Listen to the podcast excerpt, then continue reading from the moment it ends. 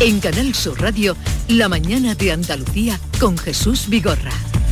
Y con Javier Moreno que nos da el día por delante. Javier, buenos ¿Qué tal, días. Jesús? Buenos días, buenos días Tertulia. Bueno, lo estáis comentando, hoy vamos a estar pendientes de reacciones políticas ante la posibilidad de que el rey emérito vuelva a España. En las últimas horas ya conocíamos, lo habéis comentado, que el rey Felipe VI ha mantenido una conversación telefónica con su padre, con Juan Carlos I. No conocemos los detalles, no conocemos cómo se produciría ese encuentro, dónde, cuándo, cómo va a ser. Por tanto, hoy pendientes de las reacciones de los partidos políticos, también del exterior. Hoy atentos a los ministros de Exteriores de la Unión Europea que prosiguen en Bruselas este lunes la negociación para concretar las sanciones a Rusia que incluyan el petróleo y discuten también con los homólogos de Ucrania y de Canadá los pormenores de la invasión rusa de, Ucrania. Esa cita eh, importante. En la crónica política aquí en Andalucía, Jesús Pendientes hoy porque concluye el plazo para presentar las listas a las elecciones andaluzas y hasta dónde sabemos los partidos de la coalición de izquierdas por Andalucía, así se llama, continúan negociando esas listas en algunas provincias como en Córdoba. Hay gran malestar en Izquierda Unida por no poder encabezar la lista, ya en su lugar lo hará Podemos. Hoy además sube la luz de nuevo, una nueva subida, el coste medio en el mercado mayorista se eleva hoy un 53% hasta 195 euros el megavatio hora. El precio más caro ya lo hemos tenido, se ha registrado entre las 7 y las 8 de la mañana, el más barato, atención, entre las 3 y, la 4, y las 4 de, de la tarde. También tenemos Jesús, Y tenemos hoy crónica, amplia crónica de sucesos, Javier. Efectivamente, pendientes de, de tres asuntos. En Granada, en la audiencia, comienza el juicio contra un legionario acusado del asesinato de su expareja, una maestra de 38 años. La Fiscalía y la acusación particular piden 25 años de cárcel. En Jerez de la Frontera continúa la investigación de un incendio que ocurría este domingo. Podría tratarse también en este caso de un caso de violencia de género. Hay un hombre que ha sido detenido acusado de haber incendiado su vivienda y lo hacía con la familia dentro. Dos plantas del edificio tuvieron que ser desalojadas. De nuevo, además, el drama de la inmigración. La policía va a seguir investigando el naufragio de una patera este fin de semana en el mar de Alborán, en la que según los testigos lo han contado, han muerto ocho personas, entre ellas había dos mujeres embarazadas, dos de los supervivientes son los que han contado a la policía y a la Cruz Roja el número de personas que iban en esa patera. Hay otra persona que ha sobrevivido pero está en estado grave ingresada en el hospital Torre Cárdenas de, de Almería. Por tanto, de nuevo, el drama de la inmigración y ya por último anotamos que el concurso oficial de agrupaciones del Carnaval de Cádiz 2022 eso sí, en la categoría de adultos comienza este lunes. Participan 61 agrupaciones. Empieza con la comparsa El Club de los Ignorantes. Es la que va a abrir el concurso de agrupaciones. Hasta hoy lo que hemos escuchado han sido a los chicos, las infantiles, las juveniles, pero ya empieza lo fuerte en el Teatro Falla de Cádiz. Y lo pueden seguir por Radio Andalucía Información, eh, RAI cada día.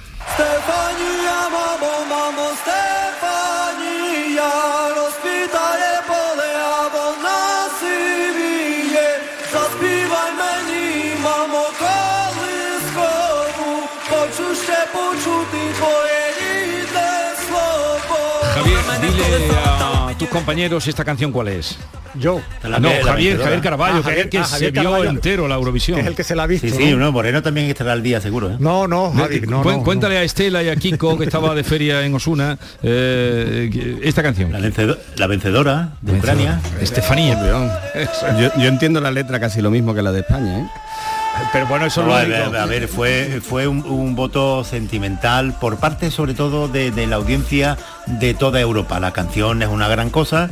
Eh, el nivel de, este, de Eurovisión, el nivel musical de Eurovisión este año ha estado bastante bien.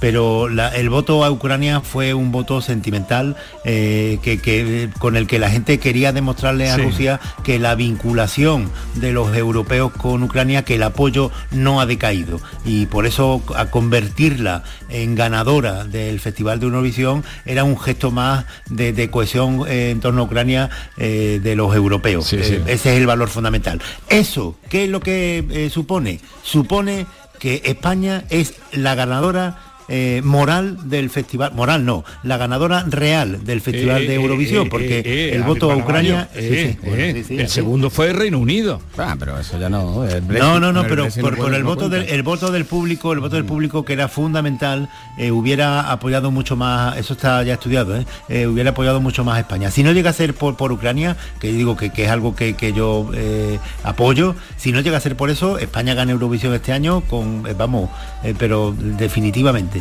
Yo, Tocayo, soy como Estela y como Kiko, yo me desconecto completamente, no soy de los seguidores. Y se lo decía, mira, se lo decía esta mañana a Jesús en la redacción. Yo la última vez que vi Eurovisión, los que cantaban eran mayores que yo. Eh, hace ya una pila de años, así que yo hace muchísimo tiempo que me desconecté de, de Eh, Yo- eso. yo- yo- yo- eh, Javi, Yo, yo, yo- yo yo yo las exhibiciones de, de- de ignorancia que quiere hacer cada uno me parece No, bien, pero yo, bueno, yo es que era, yo era- así, yo ¿no? era más del festival de la OTI, ¿os acordáis Sí, de la hombre, OTI? ya, pues, era, de la eso OTI, peor por todavía. supuesto. Y del de Viña del Mar. Vale. Basta, cambiemos de tema. Ha ganado Ucrania por el, el cariño que la gente quería demostrarle a, a los ucranianos, que aparecieron también de- de- de- desde luego, no sé quién le diseñó los trajes a los de a los ucranianos. Un ruso sería, ¿no? Sería- sí, tenía que ser un ru- Bien, retomamos por donde íbamos. Mm, no está tan claro porque se ha dado así como muy alegremente, Finlandia eh, y Suecia en la OTAN. No está la cosa como apuntabais vosotros y como nos decía el profesor Echevarría tan claro, ¿no? Mm, Pudiera ser que el- la cumbre que se va a celebrar en Madrid ya se tuviera algo claro, pero en principio hay que conseguir esa unanimidad que de momento no la tienen por Turquía, por Turquía y no sé si alguno, algún otro país que está también en contra de, mm, esa ampliación de la OTAN. Bueno, ahí la, mm, la recordamos y hay que recordar que en realidad uno de los pretextos que adujo mm, Putin para comenzar esta guerra fue el intento de Ucrania de entrar en, en la OTAN, ¿no? Ahora cuando dos, pa- dos países eh, neutrales en, las últimas décadas eh, se plantean incorporarlos a la OTAN, una organización que ha vuelto a cobrar una importancia geoestratégica tremenda, ¿no? y además eh, se intenta hacer por un proceso rápido, si no la entrada efectiva, sí pues esa defensa militar en caso de que Rusia le intentara llevar esa amenaza a Finlandia. Eh, yo cuando se produce esto, pues no sé si es una muestra mm, de, de debilidad de, de esos países o de la OTAN ante una amenaza de Rusia, o si es una muestra y cuando las autoridades internacionales eh, pues polean esto, es una muestra de la debilidad que intuyen o que pueda estar demostrando, según la información que tenga Rusia, y, y que le hagan y que le hagan hacer pensar que las amenazas de Rusia no van a llegar a- a ni- al extremo, ¿no? El profesor cuando lo has entrevistado, pues lo decía, que las amenazas de Rusia la cumple y acorralar a un enemigo un- tan potente como Rusia y donde no existe elemento crítico interno, porque la sociedad que es la que podría volcar esa deriva en la que ha entrado Putin no puede manifestarse como en una sociedad democrática, mm, yo creo que entraña un riesgo, un riesgo importante y confío en que los que están eh, acompañando esta decisión o arropando esta decisión tengan información que yo no tenga y que les haga saber o creer que esto no va a complicar más las cosas. Este fin de semana no, no recuerdo qué historiador era eh, que, que, eh, señalaba un dato eh, curioso o, o significativo, ¿no? Decía, no, ¿no os dais cuenta que desde 1945 no se gana ninguna guerra, ninguna guerra con, con- la, la rendición de- de- del, del enemigo? La rendición de Breda, ese cuadro de Velázquez, eso ya no existe. Y, y acabó allí en la guerra, en la Segunda Guerra Mundial. Y es curioso porque eso es así y nos da eh, que pensar que efectivamente el final de la guerra de Rusia, la invasión de Rusia a Ucrania, que llegará, tendrá que darse también con un acuerdo con Vladimir Putin o el sucesor de Vladimir Putin, si, si alguna vez se confirman todos esos rumores que hay sobre un posible golpe de Estado o enfermedad de Putin, pero vamos, vamos a considerar que todo eso son fake, que son mentiras que, que no están confirmados. Un acuerdo con Putin. El acuerdo con Putin se tendrá que producir y, desde luego eh, lo que no puede persistir es algo que te decía hace un momento Vigorra, el, el profesor Echevarría, eh, que no, no, no, no se trata de justificar las acciones de, de- Vladimir Putin, pero sí es verdad que tú lo que no puedes hacer es humillar a Rusia.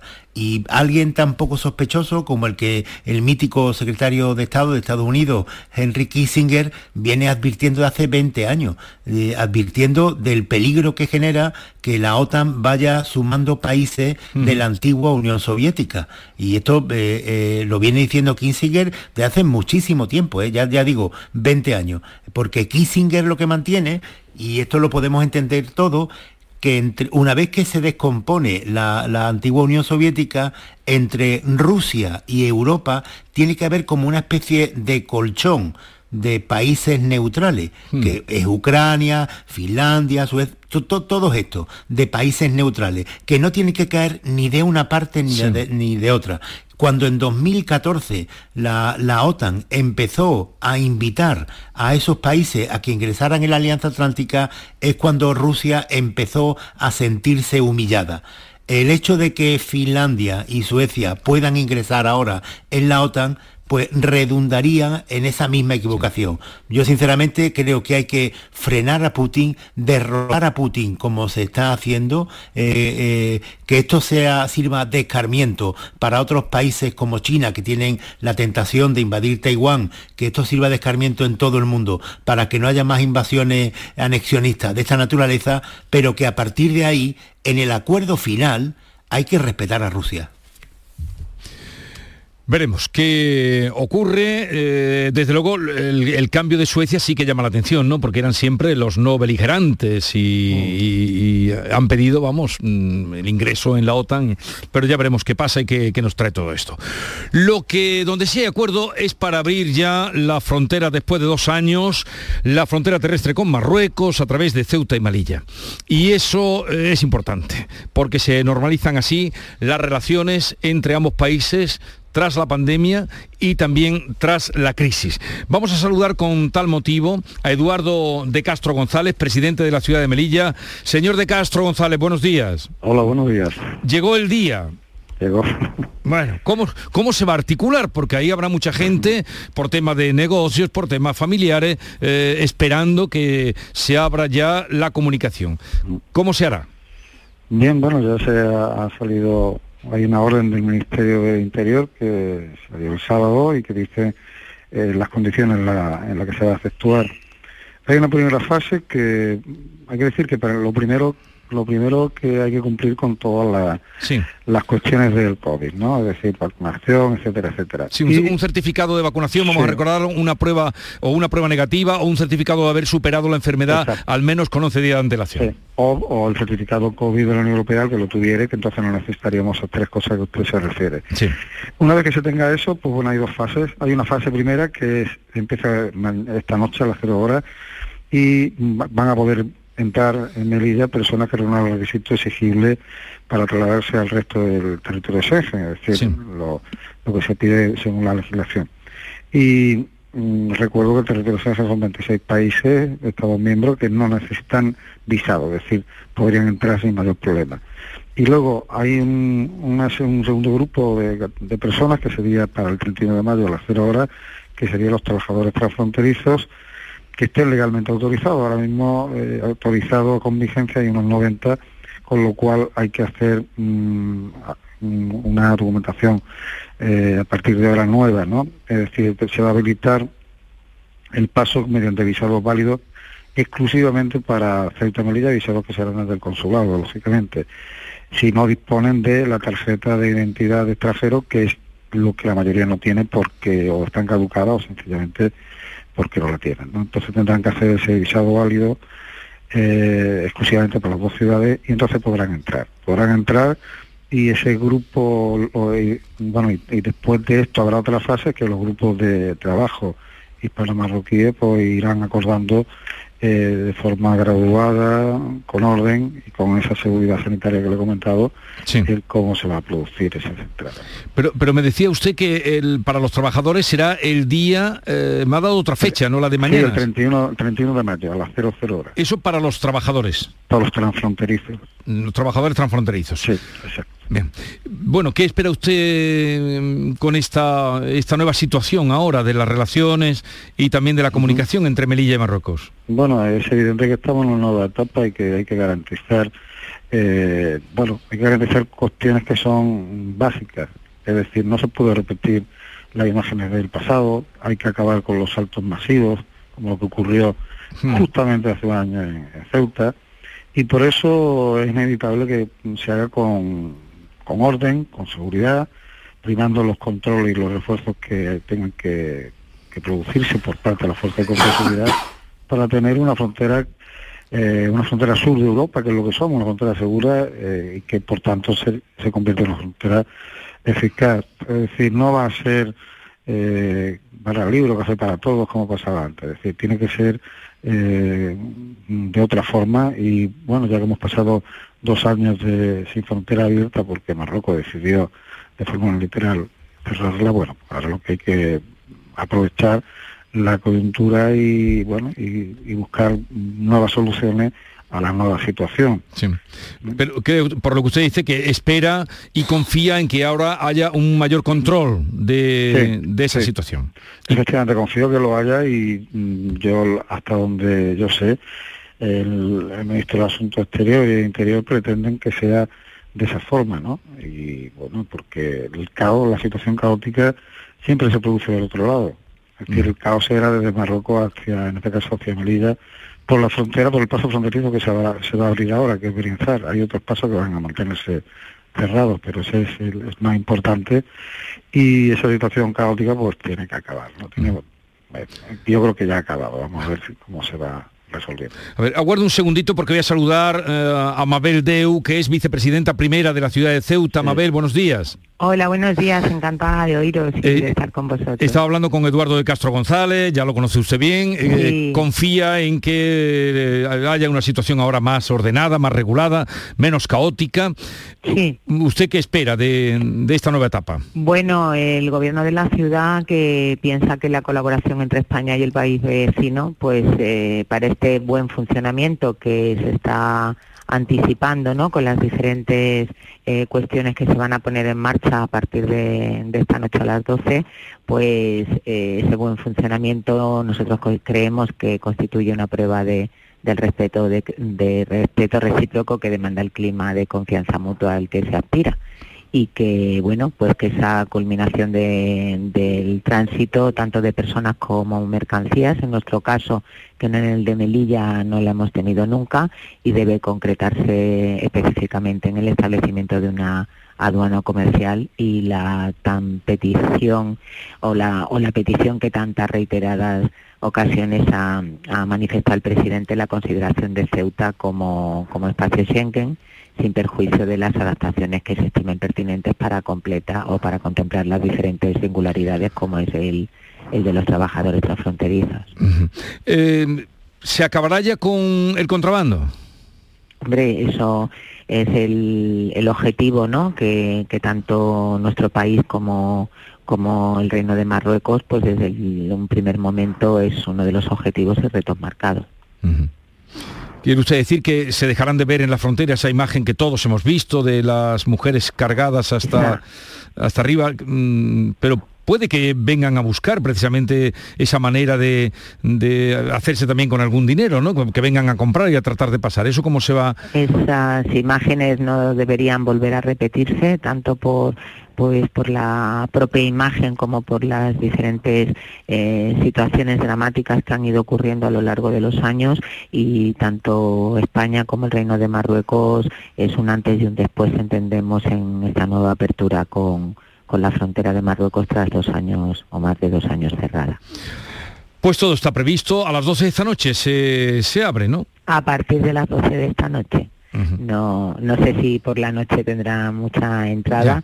Ya, saben que, que el Ministerio del Interior ha marcado quiénes son eh, los primeros que, que podrán pasar, que son los ciudadanos de la Unión Europea y con su pisada Sí. en condiciones y a partir de ahí pues un punto y, y aparte para ir eh, materializando la- la- los diferentes ámbitos que tenemos en nuestras dos ciudades.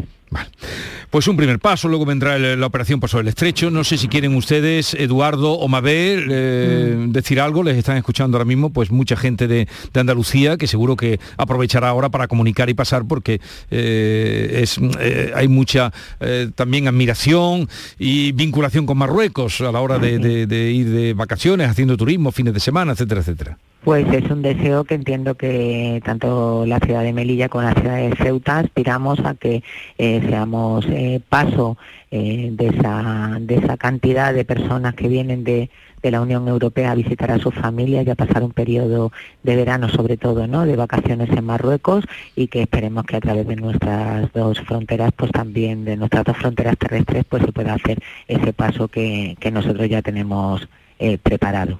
Eduardo. Pues bueno, como dice Mabel, hola, buenos días Mabel. Buenos días, Eduardo. Eh, bueno, pues efectivamente prácticamente estamos en la misma línea. Eh, evidentemente tenemos que esperar y estar atentos a cómo se desarrolla la conversación entre los grupos de trabajo de, eh, desde los dos gobiernos y evidentemente lo del contrabando eso se ha acabado. De hecho, Marruecos ayer en su, en su mm, medios más oficiales ya estuvieron hablando de que eso no volverá a ocurrir. Mm. Yo estoy totalmente de acuerdo de que esas imágenes no se pueden volver a repetir y que hay que buscar otros nichos de, oportunidad y otras formas de, hacer, de comerciar entre los países. Y bueno, y, la, y lo que está muy claro es que, eh, bueno, tiene que haber esa reciprocidad que se refería a Mabel con respecto a Marruecos y la confianza y el respeto mutuo, efectivamente, tiene que haber yo metería ahí el concepto de reciprocidad, es decir, si España está poniendo encima de la mesa eh, las cartas boca arriba, no puede ser que luego, pues bueno, que se hagan eh, alguna trampa en el juego. Hay que ser leales institucionalmente, hay que buscar la mejor solución para dos países que son vecinos, que son amigos y que llevan y que tienen objetivos muy históricos comunes, sociales y familiares. Entonces, eh, yo creo que esa reapertura de la frontera y la posterior, como he dicho, la, posterior reapertura de la aduana comercial que se cerró de forma lateral por Marruecos y que Ceuta no tiene o no dispone de esa aduana y que debería de disponer para trabajar de mejor forma con las mercancías, yo creo que eso beneficia a los dos países y la bueno y, y tiene que volver estas relaciones al cauce natural que no se debía haber perdido nunca.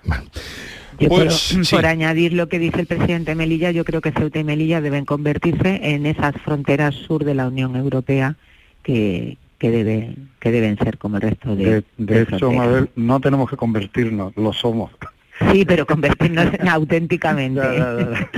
Somos frontera sur y, yo creo que precisamente desde lo que pasó hace un año ahí en Ceuta, eh, yo lo he dicho muchas veces, un punto de inflexión y Bruselas tomó buena nota de, este asunto. No podemos olvidarnos de, la situación geoestratégica que, estamos pasando.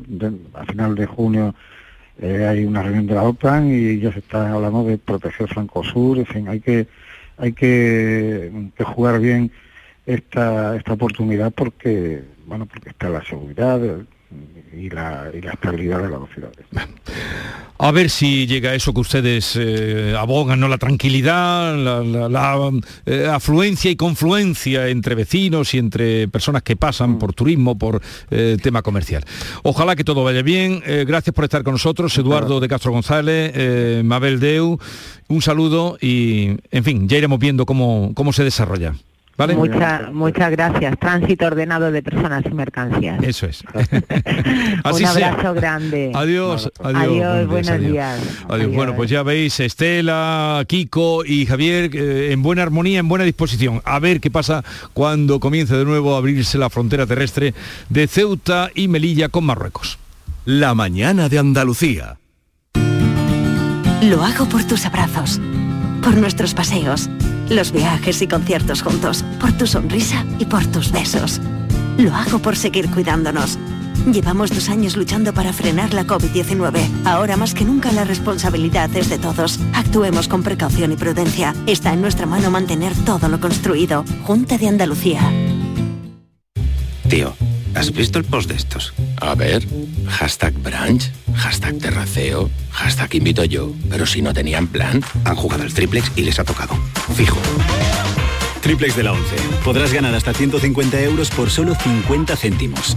Hay tres sorteos diarios. Triplex de la 11. No te cambia la vida, pero te cambia el día y el post. A todos los que jugáis a la 11, bien jugado. Juega responsablemente y solo si eres mayor de edad. El 19 de junio de 2022 son las elecciones al Parlamento de Andalucía.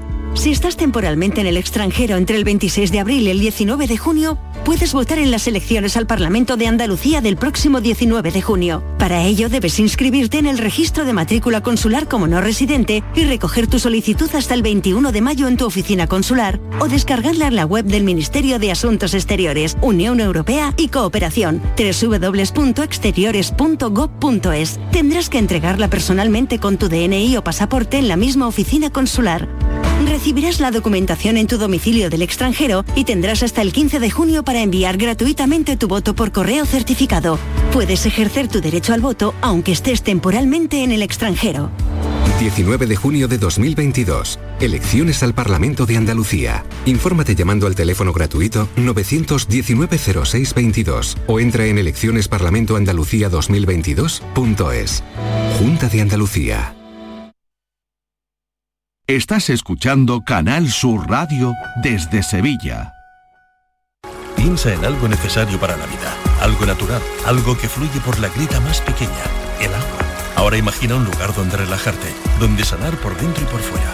Hotel Balneario San Nicolás, un destino único donde el agua emerge desde el interior de la tierra a 47 grados y medio. Visítanos en Alama, muy cerca de ti. Más información en balneariosannicolás.es. ¿Eres de los que se desesperan cuando no carga un vídeo en YouTube? Vente a Unicable y combina nuestros servicios de fibra, móvil y televisión como quieras. En Unicable encontrarás tarifas de otro planeta. Visítanos en La Rinconada, Umbrete, Cantillana, Santiponce, La Puebla del Río, San José de la Rinconada y Alora, en Málaga. Encuéntranos en unicableandalucía.com. Recuerda, tu operador local es Unicable. Fuera llamadas. Fuera reuniones interminables. Fuera ese atasco en hora punta. Fuera trabajo. Dentro, esa playita. Eso es. Vuela con Vueling a más de 17 destinos desde 29,99 euros. Es verano. Vete fuera. Vueling. Consulta condiciones en vueling.com. Se acercan las nueve y media de la mañana y desde hace unos minutos, Berrocar Automóviles te espera en sus instalaciones. Desde Grupo Berrocar te deseamos que tengas un buen día. La jugada local de Canal Sur Radio. El pelotazo. La gran jugada de Canal Sur Radio. Todo el deporte que te interesa está en tu radio. Canal Sur Radio Sevilla. La radio de Andalucía. Cambiar el mundo. Cambiar lo que haces y cómo lo haces. Dar una segunda vida a las cosas. Apostar por el sol. Valorar cada gota de agua. Silestone ha cambiado. Presentamos la primera superficie mineral híbrida con tecnología Hybrid. Fabricado con energía eléctrica renovable, agua reutilizada y materiales reciclados. Más sostenible. Más Silestone. Silestone. Cambiando el mundo desde la cocina. Es el momento de ahorrar hasta un 70% en tu factura de luz. Este mes de mayo Social Energy presenta grandes descuentos en instalaciones premium en Face, con 25 años de garantía. Atrapa el sol con Social Energy y aprovecha las subvenciones. 955-441-111 o socialenergy.es. La revolución solar es Social Energy. En Canal Sur Radio, por tu salud, responde siempre a tus dudas. Este lunes en el programa conocemos lo que puede prevenir y lo que puede curar la medicina física y rehabilitadora, desde dolores óseos, musculares, espalda. Es una especialidad médica cada vez más al alza y atenderemos en el programa de este lunes tus dudas, tus preguntas, siempre con los mejores especialistas en directo. Envíanos tus consultas desde ya en una nota de voz al 616-135-135. Por tu salud, desde las 6 de la tarde con Enrique Jesús Moreno. Quédate en Canal Sur Radio, la radio de Andalucía. La mañana de Andalucía con Jesús Vigorra. Con Estela Benoz, Kiko Chirino, Javier Caraballo. Antes de concluir, me gustaría que hiciéramos un poquito repaso de la campaña eh, a las elecciones andaluzas, todavía no ha comenzado en sí, pero se deja notar. Eh, Juan Moreno mm, ha llamado este fin de semana a los votantes del PSOE, los votantes del PSOE o los líderes del PSOE se han eh, molestado por, que dice que le está eh, pues eso invitando a, que se vayan con él o a su partido. A todo esto Olona quiere cambiar el Día de Andalucía de una de sus propuestas del 28 de febrero al día 2 de enero, día de la toma de Granada. En fin, ¿cómo veis? Impresiones sobre estos primeros pasos de la campaña electoral? Eh, yo, si me permitís, lo... ¿O, qué os ha llamado la atención? Yo lo que más mm, me llama la atención hasta ahora, de momento, no sé si soy muy optimista, ya sabéis que yo sí soy optimista por naturaleza, es que de momento la cosa va tranquila, no está crispado, eh, así son todo propuestas, bueno, o por lo menos buenos mensajes, mensajes tranquilos y no hay excesiva crispación ni excesivo tono elevado. No sé si esto irá subiendo, seguro que sí, irá subiendo conforme se vayan poniendo más nerviosos y estén más cerca las urnas, pero de momento, bueno, cada uno hace un poco su papel, dice lo que considera oportuno y bueno, estamos pendientes de escuchar muchos mensajes. Por ejemplo, de Ciudadanos todavía no hemos escuchado demasiados mensajes porque han estado organizando sus listas. Tampoco de, por Andalucía, que todavía no han registrado las candidaturas y hoy se acaba el plazo a las 12 y no sería la primera vez que les pasa. Yo espero, yo espero que estén de verdad trabajando a destajo, como ellos dicen, porque es que el espectáculo está siendo un poco, en fin, lamentable. Y bueno, los demás partidos están empezando un poco a calentar motores, ¿no? Yo lo que dice Macarena Olona del 2 de enero me parece un debate tan absurdo, tan fuera de lugar, que es que no, lo comprendo, no, entiendo. Eh, los partidos políticos tienen su estrategia y cada uno defiende su ideología y a mí me parece estupendamente, que eso es la riqueza precisamente de la democracia. Pero yo no comprendo cómo se empeña en un debate tan absurdo que a la gente no le interesa y que está fuera de la realidad. No, no termino de comprender la estrategia que les lleva ahí, pero bueno, allá ellos, ellos sabrán. No, eso es una, reivindicación de Vox más simbólica que incluso identitaria, porque el día de la toma ni siquiera en Granada tiene una identificación tan masiva como para ser trasladada o plantearse que pueda ser el Día de Andalucía. ¿no? A mí, de esta primera fase de la precampaña, eh, me llama la atención, y veo o aprecio que están eh, las principales formaciones, sobre todo en una fase de tanteo de un respeto que veo que lo veo generalizado, como si eh, ninguno estuviera ahora totalmente seguro del resultado que va a tener y sobre todo si el resultado le es o le va a ser suficiente. ¿no? Sí veo que algunos mensajes empiezan a definirse. ¿no? Por ejemplo, el PSOE ha dejado de hablar tan explícitamente de Vox, que para mí era un error en el inicio de la campaña, ya lo tuvo Susana Díaz, que fue la que introdujo a Vox en la recta final de la campaña anterior. Ahora pues habla de coaliciones, de las coaliciones de derecha. Fue llamativo porque ayer Juan Espada reivindicó al PSOE como el único partido andaluz, hmm. que es una reivindicación y una etiqueta que quiere ponerse la coalición de izquierda y frente a otras coaliciones de intereses o de unión temporal de empresa, dijo, ¿no? Uno cuando dice esto puede pensar que bueno, la coalición estaba hablando, se refería a la izquierda, ¿no? Automáticamente habló de la coalición de derecha, ¿no? Bueno, creo que está definiendo el mensaje, pero sí ha evolucionado desde esas alusiones tan directas, directísimas a Vox, que se entraron en la primera fase. Y después, por último, me llama la atención, que es un concepto que ya lo he escuchado varias veces a Juanma Moreno, que empieza a hablar de mayoría tranquila, ¿no? También en otras ocasiones ha dicho mayoría serena, ¿no? ya no hablan de una mayoría absoluta, sino de pide una mayoría tranquila que le permita gobernar. ¿Qué es una mayoría tranquila? ¿no? Pues intuyo que una mayoría tranquila es sumar más votos el PP que toda la suma de la izquierda. ¿no? Por ahí es por donde el PSOE se pudo sentir aludido, eh, porque en esa transversalidad que busca Juanma Moreno, es abrir esa horquilla ideológica, esa mayoría tranquila, eh, lo que pretende es captar votos de la, de la izquierda y sobre todo del PSOE. ¿no? Eh, eh, a mí sobre lo de 1492, lo, lo, que me da mucho coraje, 1492, ese año, eh, es un año clave en la historia de la humanidad y tendríamos mm. que estar muy orgullosos los españoles de todo lo que ocurrió ese año, que fue el descubrimiento de América y la toma de Granada y todo lo que, vino a, posteriori. Cada vez que se celebra la toma de Granada en enero en, Granada y, yo veo como hay imbéciles extremistas que intentan politizar todo eso, convirtiéndolo en un acto reivindicativo de extrema izquierda o de extrema, en fin, eh, mamarracho, eh, ignorante, que, que, que, que, eh, eh, eh, vierten paletadas de, de- basura sobre esa fecha. Y entonces yo to- todo lo que sea eso intento alejarme porque es que esta es una de, las desgracias que tenemos los españoles, que siempre hay alguien que intenta emborronar la, historia y, encharcarla. Así que lejos, muy lejos de todo eso.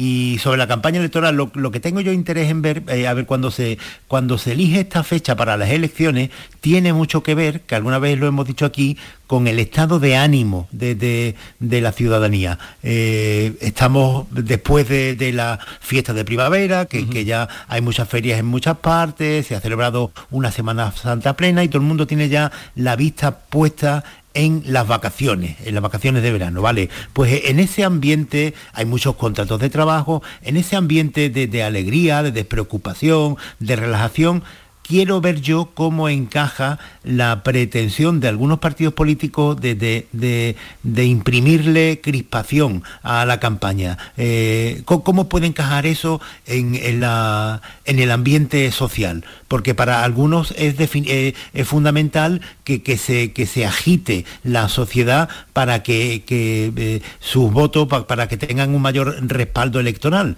Y es fundamental la crispación. Y para otros es lo contrario. Pues eh, eso es lo que quiero ver eh, en las elecciones y ver cómo transcurre la campaña. De momento, salvo estas tonterías que, que hacen algunos de la toma de Granada y todo eso, yo veo que, que la campaña está transcurriendo por la pre-campaña, eh, está transcurriendo por, por unos parámetros de absoluta normalidad y previsibilidad. Bueno, Mm. pero Hay, tenemos hay un muchos dato, días. Jesús, Sí.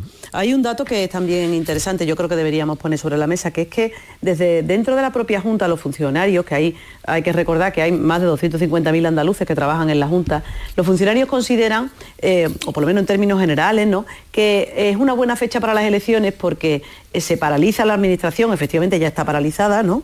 Cuando se convocan las elecciones eh, legalmente es así, solamente hay cosas mínimas de gestión, pero para permitir que a partir de septiembre empiecen a trabajar con relativa normalidad. Ya se supone o se prevé que haya un gobierno formado durante el verano, en julio eh, toma posesión el nuevo Parlamento, el 14 de julio, y se espera que en dos o tres semanas pues tome posesión el nuevo gobierno. Total, que a primero de septiembre el, el calendario que ha dicho el presidente además, y gane quien gane, pues es previsible que pueda ser así, pues se forme gobierno y empiecen a trabajar con normalidad. Y eso es importante tanto desde el punto de vista eh, de gestión, pero también desde el punto de vista económico, porque hay muchas cosas que se paralizan en la administración, la administración tiene una importancia crucial en Andalucía.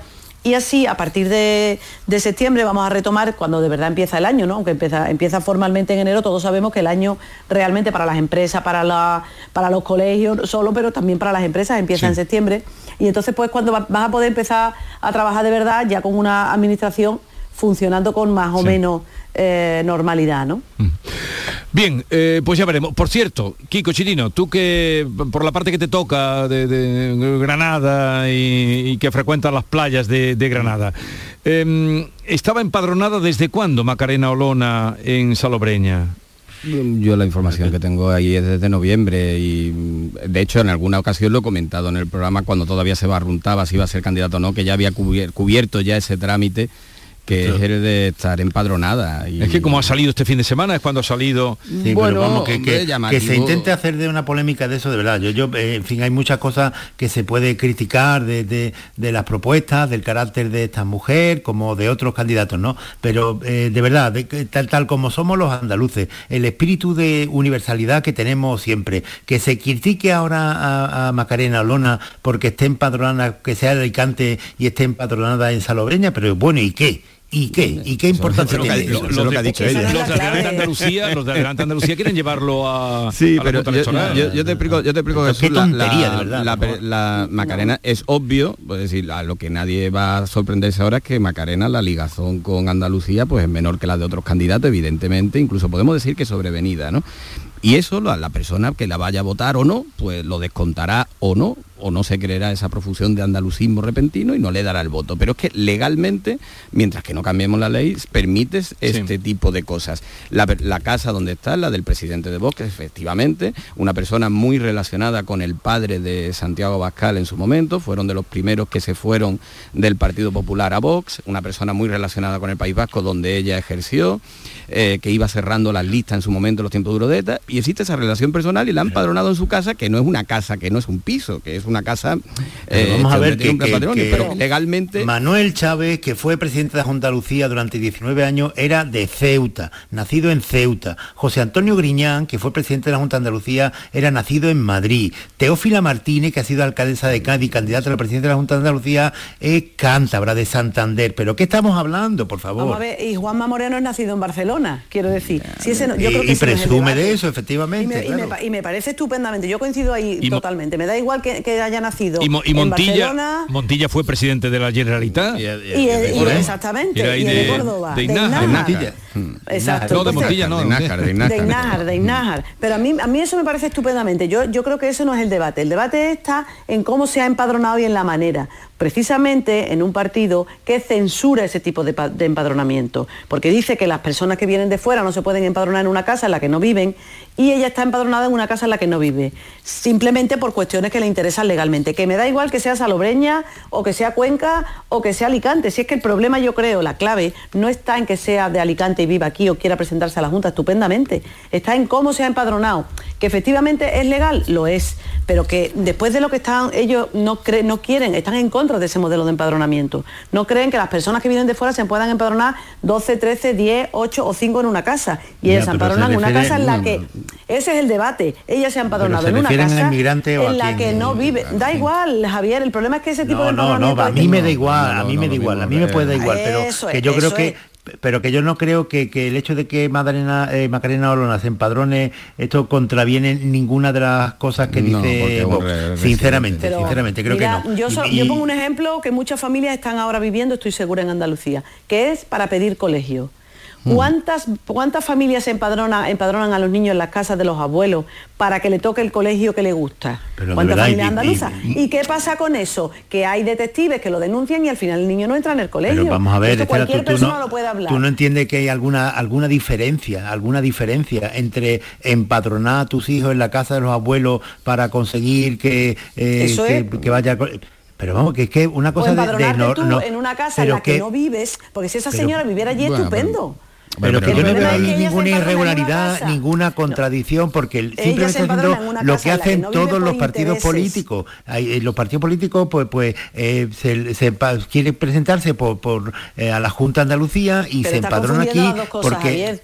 Pero si ella, si ella hubiese- pero no, no, sí, pero te estoy diciendo Estela que no veo ninguna contradicción con el discurso Mm. de Vox que a mí esto me parece sencillamente irrelevante y que el hecho de que eh, Andalucía adelante o adelante Andalucía o como quiera que se llame eh, quiera convertir esto en, en una polémica de campaña no es más que a mi juicio un ejemplo claro de, de la ceguera que tienen y, y de, de la distorsión que tienen con la realidad. Porque esto en política es algo habitual y sinceramente no creo que le preocupa a nadie. Pero No, pero el que problema ella- es que ella en tenía- una casa en la que no vive, Javier. ese Ya, pero, problema. pero Estela, no viviría, no viviría en ningún momento mientras estaba eh, a ver, viviendo, residiendo y tenía como otros muchos diputados en Madrid. La, eh, mm, ella para cumplir este trámite podía haber hecho igualmente, mm, pues haber alquilado o, o Claro. que le hubiesen cedido una vivienda y hubiese empadronado. Claro, la crítica pues hubiese está. sido la misma, la crítica La hubiese- misma, ¿eh? porque, porque vivir no hubiese vivido aquí de ninguna de las maneras. Ahora ya sí vivirá, ¿no? Ahora ya sí vivirá, ¿no? Ahora ya sí vivirá. Pero la ley permite que, que haya un candidato se presente a una comunidad de esta manera. Y será el votante el que tendrá que descontar Totalmente. o no si esto le gusta, no le gusta, si le parece, si confía, si no confíe. Pero que contradicción, ahí yo no la veo tampoco, estoy con Javier, no la veo tan aparente, ¿no? La ley, la ley permite, si quieres, estas Sí, sí, pero en su discurso, pero en su discurso no es, no veo ahora mismo ahí esa, e- esa contradicción. Aparte de que Vox, estos escándalos, no estos, sino otros mayores, lo que hace es la reafirmación en el propio escándalo. No va a negar ni va a dar argumento. Reafirmarse. sí. Eh, vamos a terminar aquí, os libero ya, quedáis liberados para que tengáis un día bonito y que aprovechéis bien el día y nada, que disfrutéis también. Tengo que verme Eurovisión. ¿Qué- tengo qué que coño verme que no? Eurovisión. No, Eh, no. Javier me ha, me ha de Pues entonces, tanta entonces me ha dejado, me ha dejado, me ha dejado en evidencia, me ha dejado en evidencia. No, no, Javier se ha vuelto muy eurovisivo, pero... Claro, claro, claro, claro, claro, hay que, hay que empatar, hay que empatar para la próxima. en la cadera. Lo veo, lo veo, cantando señoras, señores. A, la hora de Eurovisión luego te voy a contar yo lo que estuve El viendo. próximo día a ver quién canta la letra de esta señora. Nadie que va a cantar la letra de esta señora. No, no se hace para eso. Eh, Estela Benoz, Kiko Chirino y Javier Caraballo, que tengáis un bonito día y Buenos hasta la días. semana que viene. Un abrazo. La mañana de Andalucía con Jesús Vigorra. Lo hago por tus abrazos, por nuestros paseos, los viajes y conciertos juntos, por tu sonrisa y por tus besos. Lo hago por seguir cuidándonos. Llevamos dos años luchando para frenar la COVID-19. Ahora más que nunca la responsabilidad es de todos. Actuemos con precaución y prudencia. Está en nuestra mano mantener todo lo construido. Junta de Andalucía. Porque puedas hacerlo todo o porque no hagas absolutamente nada, de nada. Por el verano que te mereces, en Viajes El Corte Inglés te lo damos todo. Vuelos y estancia de nueve días en el Caribe con todo incluido desde 965 euros. Reserva desde solo 15 euros sin gastos de cancelación y llévate de regalo una pantalla inteligente Google Nest Hub. Además, con el programa Confianza Incluida, viaja con total tranquilidad. Consulta condiciones. Viajes El Corte Inglés. Por tu verano, todo. Las furgonetas Mercedes-Benz están fabricadas para darlo todo. Y con el servicio Express Service podrás contar con un mantenimiento ágil, sin tiempos de espera y con la calidad habitual de Mercedes-Benz. Reserva tu cita en nuestra web y optimiza tus tiempos. Con Cesur y Fervial, tus talleres autorizados Mercedes-Benz en Sevilla. Dehesa a la Adelfa. Jamones y embutidos ibéricos de bellota. Carnes de ternera, cerdo y pollo de primera calidad. Contamos con una gran variedad en quesos nacionales e internacionales.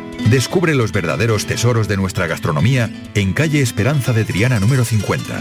Dehesa a la Adelfa. La calidad del ibérico en tu mesa. ¿Buscas una fibra óptica que te dé más? Telecable Andalucía es tu operador local de confianza. Telecable. Fibra de 300 megasimétricos por solo 14,90 euros al mes y línea ilimitada de 24 gigas por 10,90. Contrata en Telecable Andalucía. Somos punto de venta oficial de Xiaomi. Telecable Andalucía. Conecta con lo que realmente importa.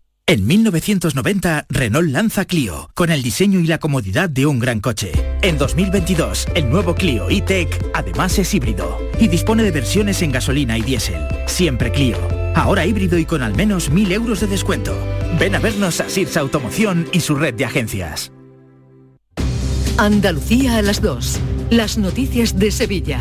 El repaso a la actualidad de la mañana con toda la información local que te interesa, el avance del deporte y el servicio público. Todo lo que necesitas saber está en Canal Sur Radio, la radio de Andalucía en Sevilla. El 19 de junio de 2022 son las elecciones al Parlamento de Andalucía. Si quieres votar ese día y no puedes hacerlo, adelántate y hazlo por correo. Solicita la documentación necesaria hasta el 9 de junio en cualquier oficina de correos de forma gratuita o en la web correos.es. Una vez solicitada y recibida en tu domicilio, podrás enviar tu voto por correo certificado hasta el 15 de junio de forma gratuita. 19 de junio de 2022. Elecciones al Parlamento de Andalucía. Infórmate llamando al teléfono gratuito 919-0622 o entra en eleccionesparlamentoandalucía2022.es. Junta de Andalucía. Mano de santo limpia la ropa, mano de santo limpiar salón, mano de santo y en la cocina, en el coche, en el watercloak, mano de santo para el hotel, mano de santo para el taller, mano de santo te cuida, mano de santo te alegra la vida, mano de santo, mano de santo, ponte a bailar y no limpies tanto, mano de santo, mano de santo, ponte a bailar y no limpies tanto. Este jueves, por tu salud, te invita a cuidar la salud de tu boca. Y lo hace con el Congreso de la Periodoncia y la Salud Bucal que se celebra en Málaga. Un encuentro internacional de referencia reconocido mundialmente en el que se analizará la prevención de las encías, sus enfermedades más frecuentes, el tratamiento y los riesgos. Descubre lo fácil y sencilla que es la prevención con una correcta higiene bucal. Por tu salud, este jueves edición especial desde el Palacio de Ferias y Congresos de Málaga con Enrique Jesús Moreno. Con la colaboración de la Fundación SEPA, Sociedad Española de Periodoncia y Osteointegración.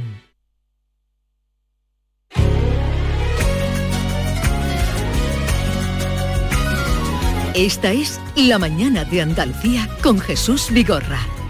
Canal Sur Radio. El reloj marca las horas y yo te estoy esperando. Y yo te estoy esperando. El reloj marca las horas y yo te estoy esperando. El reloj marca las horas, yo te estoy esperando. El reloj marca las horas, yo estaba esperando a Maite Chacón, que ya está por aquí. Ya buenos días. aquí, buenos días. Y a David Hidalgo, buenos días. Buenos días, que ha afectado un poquito por el eclipse, ya estoy mejorcito, ¿eh? A mí el eclipse me afecta mucho. A ti te afecta todo, anoche cualquier estaba cosa. muy triste, yo digo, ¿qué me pasa? Claro, eso he Eh, dicho el esta mañana, eclipse. que había un eclipse. A ver, tic tac, tic tac, que me está esperando también Patricia Zarandieta en el aeropuerto de Sevilla, porque a partir de hoy los viajes aéreos dejan ya de exigir o, o van a prescindir de la mascarilla. Patricia, buenos días. ¿Qué tal? Saludos, muy buenos días desde ver. este aeropuerto de San Pablo, de Cuéntanos. Sevilla. Mira, lo primero que quiero contarte es nada más llegar al aeropuerto, en los paneles informativos he podido leer esto. En el aeropuerto no es obligatorio el uso de la mascarilla, pero deben usarla de forma responsable y sí es obligatorio en el avión y en los autobuses y taxis que nos llevan a la ciudad. Aquí qué podemos ver hasta ahora, pues hay muchos pasajeros y hay un poco de todo, esto es un crisol. Hay pasajeros que van sin mascarilla y otros que la llevan, unos que es quirúrgica, otros FFP2 y de esa recomendación que hace esa Agencia Europea de Seguridad Aérea, eh, pues aquí de momento lo que hay es desconocimiento. Y estoy hasta ahora con una pareja eh, que ha volado desde Palma de Mallorca hasta aquí hasta Sevilla para visitar a su familia. Están esperando porque bueno, había un extravío del equipaje y me gustaría preguntaros qué sabéis de esa recomendación que ha entrado en vigor hoy. Hola, buenos días, ¿qué tal? Pues mira, la verdad es que no, no sabía nada y, nada, respecto a lo del tema de la mascarilla en los aeropuertos y en los aviones, yo soy el primero que no le gusta ponerse la mascarilla, pero sí que veo un poco lógico que en un espacio tan cerrado como es un avión y, estando X tiempo cerrado, sí veo lógico que se use. Que no se use ya en, los espacios del aeropuerto, pues mira, a- repito, soy el primero que no le gusta, pero sí que es verdad que siempre es mejor prevenir que, que curar. Yo, aunque no me la pongas, veo más lógico ponérsela. Pero bueno, Bueno, estábamos también antes con tu pareja y ella nos comentaba que le parecía ilógico por aquello de que aquí estáis sin mascarilla, pero una vez que llegáis a la puerta de embarque la tenéis que tener puesta. sí, al final es como todo, es como si entras en un bar y, y- y también te la tienes que poner o no. es- una cosa es la normativa y otra cosa es eh, la razonabilidad. Que, ¿Por qué te la tienes que poner en el avión? Porque es el mismo espacio que un pasillo. Pues, pues sí, también le, por- yo creo que al final hay que ponérsela en todos lados, aunque sea el primero que no se la pone. Porque Alejandro, vamos a recordar que bueno, aunque esa recomendación europea es de eliminar la obligatoriedad de la mascarilla dentro del vuelo, en España, insisten, sigue siendo obligatorio porque aquí sigue siendo obligatorio usar la mascarilla en todo el transporte público. Ya, bueno, al final, como tú dices, es una recomendación que si fuese obligatorio, pues imagino que el Estado ya lo hubiese acatado y nada, habrá que hacer caso a, la- a las normas de, de este país y una vez que, que se pueda eliminar, pues seguramente ya no la use en ningún, en ningún sitio. ¿En los pasajeros de vuestro vuelo habéis visto algún tipo de confusión? Nos decían que bueno, incluso se ha obligado a algún pasajero a ponerse la mascarilla. Eh, sí que es verdad que ha habido uno que ha entrado sin mascarilla y se le ha, el asistente del vuelo se le ha recordado y sí que es verdad que se ha enfadado. Yo en un par de semanas he volado más veces y normalmente no, no me encuentro problemas. Normalmente la gente se pone, se pone la mascarilla en el pasillo antes de entrar a la puerta del vuelo, que es como decía mi, mi mujer, es lo mismo. Porque está respirando, a lo mejor hay 20, 30, 40 personas en ese pasillo y está respirando sin mascarilla.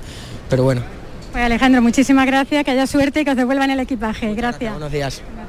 Bueno, pues si te parece, Jesús, a ver si puedo acercarme, que antes he tenido oportunidad de hablar con eh, las responsables de Iberia, del mostrador de facturación, en el que bueno, nos estaban contando desde el principio esa, la confusión que hay entre los Sí. pasajeros, que un poco ha entrado hoy en vigor esa recomendación de esa Agencia Europea de Seguridad, pero aquí la verdad que los pasajeros tienen poco conocimiento de esa recomendación y bueno, seguir insistiendo que en España es obligatorio. el uso Obligatorio, pero dentro de la de- mascarilla dentro del avión y además me han Dentro aclarado que no es solo dentro del avión, sino desde la misma puerta de embarque ya hay que tener Desde la puesta puerta de mascarilla. embarque. Vale, desde la puerta de Porque dice embarque. que eso también genera problemas con los pasajeros que como aquí están en el aeropuerto sin mascarilla, pues llegan a su puerta de embarque y no, no, no recuerdan que tenían que llevar la mascarilla en el vuelo y no la traen y eso es un problema también. Bien, pues resumiendo, puerta de embarque hay que ponerse la mascarilla, en el transporte interior del avión también, por supuesto en el taxi que le lleva también.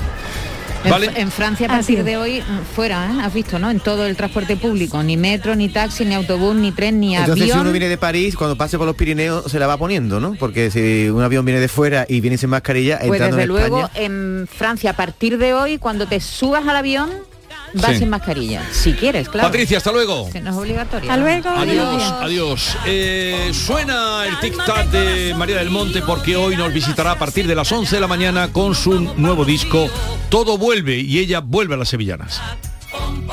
Cálmate corazón mío, que el alba se acerca ya y nos vamos para Rocío.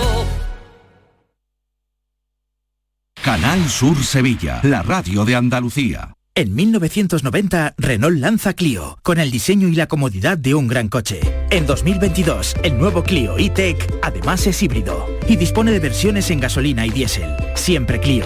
Ahora híbrido y con al menos 1.000 euros de descuento. Ven a vernos a Sirsa Automoción y su red de agencias. Si necesitas un electrodoméstico, ¿por qué pagar de más en grandes superficies? Ven y paga de menos en Tiendas El Golpecito. Tus primeras marcas al mejor precio y una selección de productos con pequeños daños estéticos con descuento adicional y tres años de garantía. Tiendas El Golpecito. Ahorra hasta el 50% en tus electrodomésticos. 954-100-193 y tiendaselgolpecito.es. ¿Sabes la carrera que quieres estudiar el año que viene? En Academia Méndez Núñez te ayudamos a conseguir la nota que necesites en selectividad con nuestro curso intensivo del 30 de mayo al 13 de junio. No te quedes sin tu plaza. Contamos con clases online y presenciales. Ven a Academia Méndez Núñez y lo conseguirás. Más información y reservas en academiamn.com. Toda una vida. ¿Estás pensando en ponerte ortodoncia invisible? En las clínicas dentales Adeslas nos comprometemos a darte un precio cerrado en tu ortodoncia, con un plan personalizado de pago, seas o no de Adeslas. Más de 30 años avalan nuestro compromiso con la salud bucodental. Pide tu cita en adeslasdental.es. Primera visita y revisión gratuitas. El resumen de la jornada con la última hora del deporte, la economía y el análisis lo tienes en el Mirador de Andalucía. De lunes a viernes desde las 7 de la tarde con Natalia Barnés. Quédate en Canal Sur Radio, la radio de Andalucía.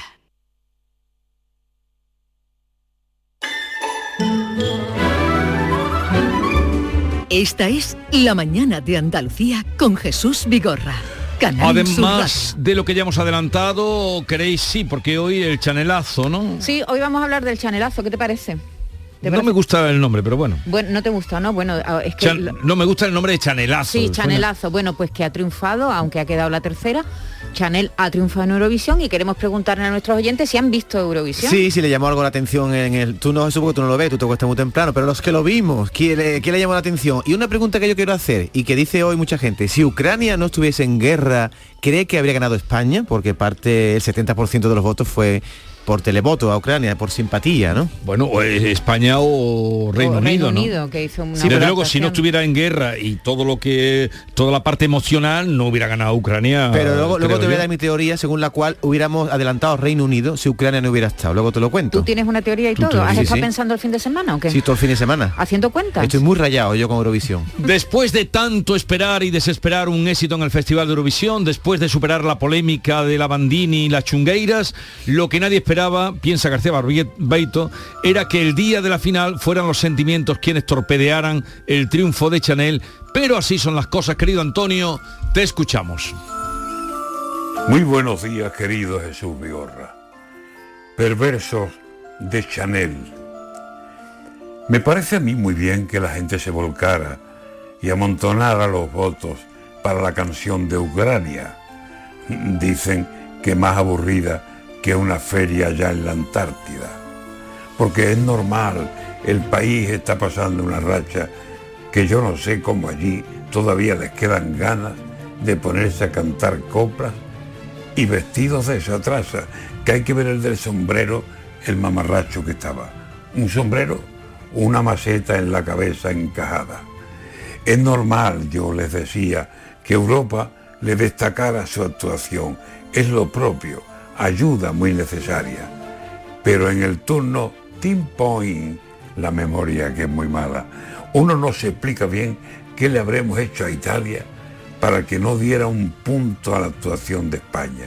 Desde luego, su canción era para dormir cabras. Y salió nuestra Chanel y no había quien la parara. Vaya una mujer bailando, vaya chica, vaya estampa, medio vestida de luces, deslumbrando, cómo canta. Era canción de ganar, pero hubo votos de lástima y ya saben lo que tiran, guerras, muertes y una patria destrozada por misiles, por el sabido mal arma. Pero Chanel nos dejó con su actuación bien alta la música que llevó a Eurovisión, la chavala. Si no hubiese habido guerra, el sábado gana España. Pero ya saben, misiles, bombas, silbidos de balas y Chanel número uno en Chanel 3 se quedaba. Me quedo con tu perfume, Chanel, embriágame mi alma.